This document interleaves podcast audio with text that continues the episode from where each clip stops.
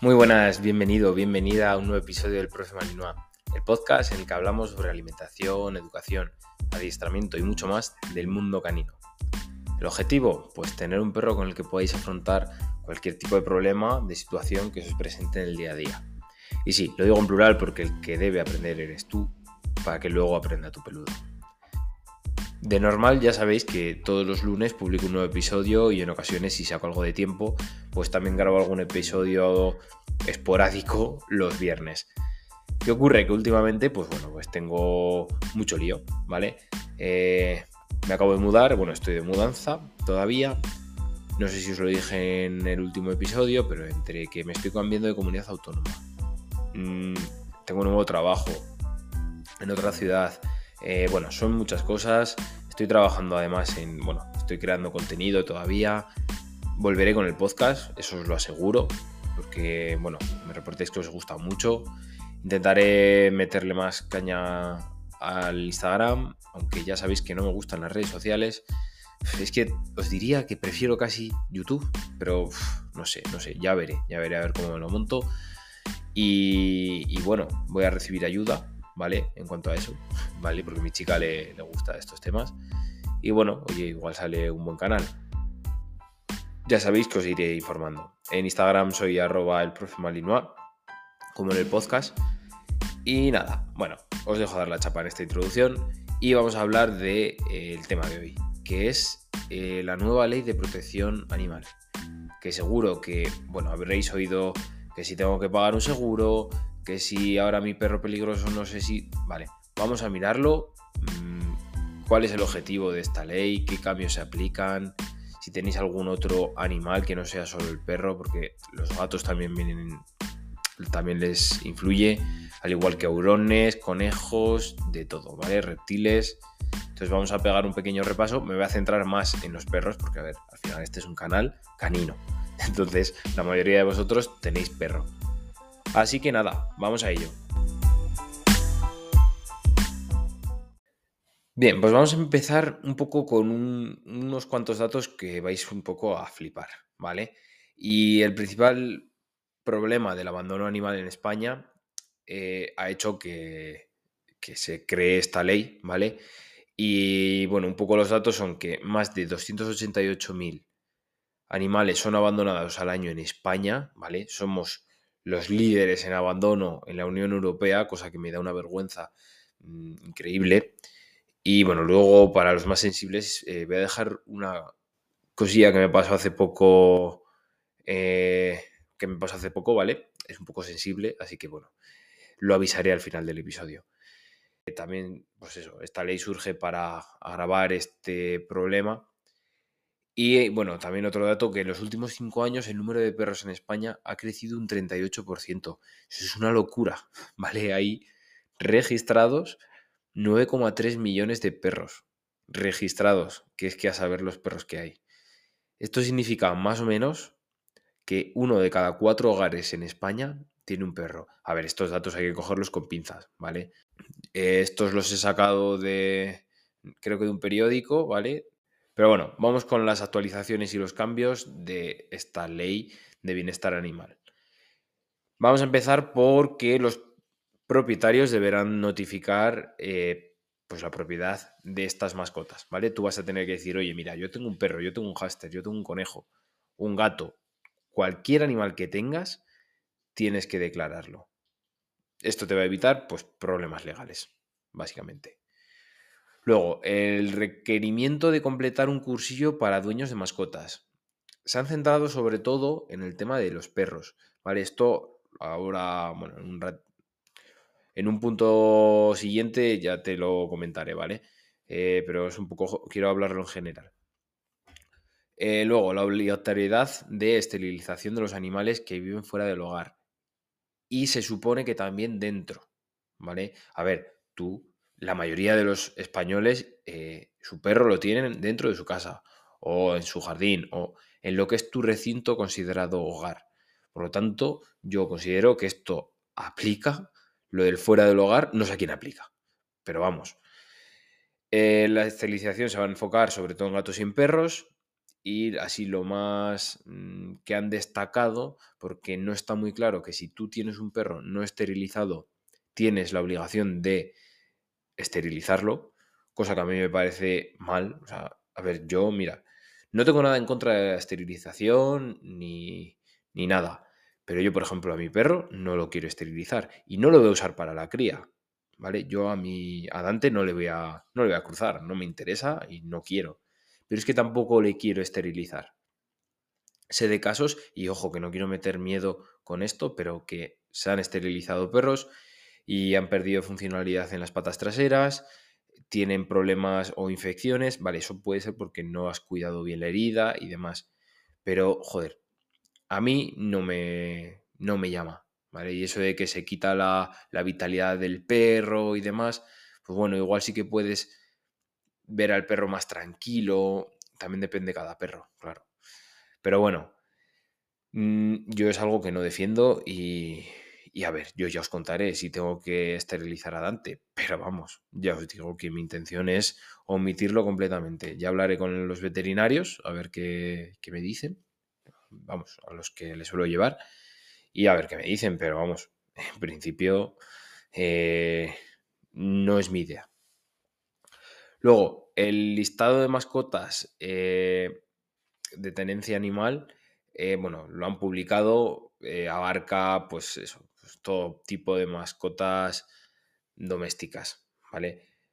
Pues eso, hurones, se centran más en los casos específicos, por ejemplo, un hurón, ¿vale? Hay gente que tiene hurones, ese sale, pero si tienes un lagarto de la conchinchina que es súper exótico, pues bueno, ahí debes declararlo, tienes que explicar y certificar que ese animal es no sé qué, no sé cuántos. Bueno, eso es un Cristo que si de verdad tienes un, yo que sé, una serpiente, una...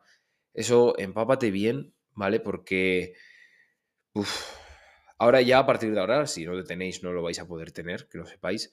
Pero los que lo tengáis, eh, bueno, pues hasta la fecha de su fallecimiento va a tener que estar registrado ese animal. Luego, otro tema que es, que nos importa a los dueños de, perros, es la duración máxima de las mascotas que pueden estar solas en casa.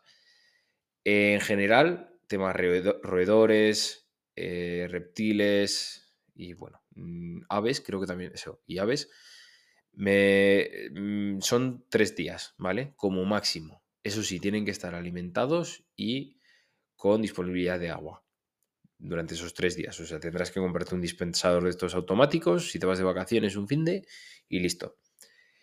Pero los perros tienen una duración máxima de quedarse en casa de 24 horas. Vale, a ver, ojo aquí. Para empezar, ya me dirás tú quién coño va a controlar cuánto tiempo estoy en casa. ¿Vale? O sea, por esto no os preocupéis porque es que es imposible. Es que es imposible.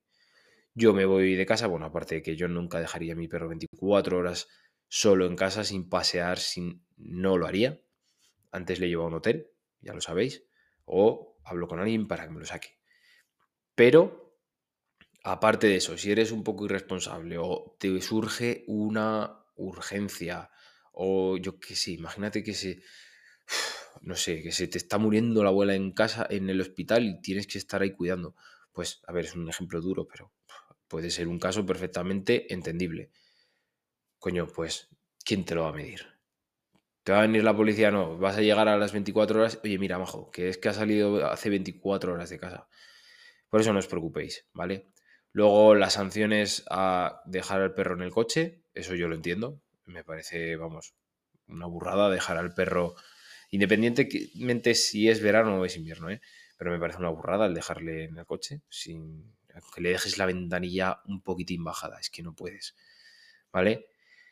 Y luego la ubicación donde pueden estar estos animales, es decir, no pueden vivir en balcones, sótanos o terrazas. Y aquí hay una excepción. Que bueno, a ver, los perros pastores, que según ellos pueden llegar a ser más autónomos, según ellos, no sé de qué se sacan esto, si pasan 24 horas o más solos en casa eh, pueden, está permitido, ¿vale? Que pasen más tiempo. No se ha establecido un límite, cosa que me ha parecido raro, o vamos, yo no lo he encontrado, si lo encontráis, dejármelo en los comentarios. Pero eh, solo se puede dejar más de 24 horas si llevan un chip localizador y si están alimentados, eh, hidratados, es decir, tienen agua, y tienen un refugio para los días que haga malo. Así, ¿eh? Te lo, te lo cuentan tal cual. Eh, bueno, yo os lo dejo ahí. Mm, si tenéis un perro en el pueblo y tal, a ver, es que no sé. Es que eso ya, ahí a mí se me escapa un poco porque no tengo pueblo como tal y nunca he dejado el perro en el pueblo. Sí que conozco a gente que tiene perros en pueblos y bueno, pues va dos veces a la semana, pues yo qué sé, si a restaurar el, vamos a, rellenar el, el dosificador de comida o qué, pero bueno, eh, no sé, eso ya os digo que echarle un ojo porque no creo que sea muy relevante. Me refiero que es que nadie lo va a medir. Si vuestro perro es feliz hasta ahora, pues que siga siendo feliz así. Eso sí, no me dejéis ahí abandonadicos en los pueblos de protección, coño, que los perros también necesitan pasear. Pero bueno.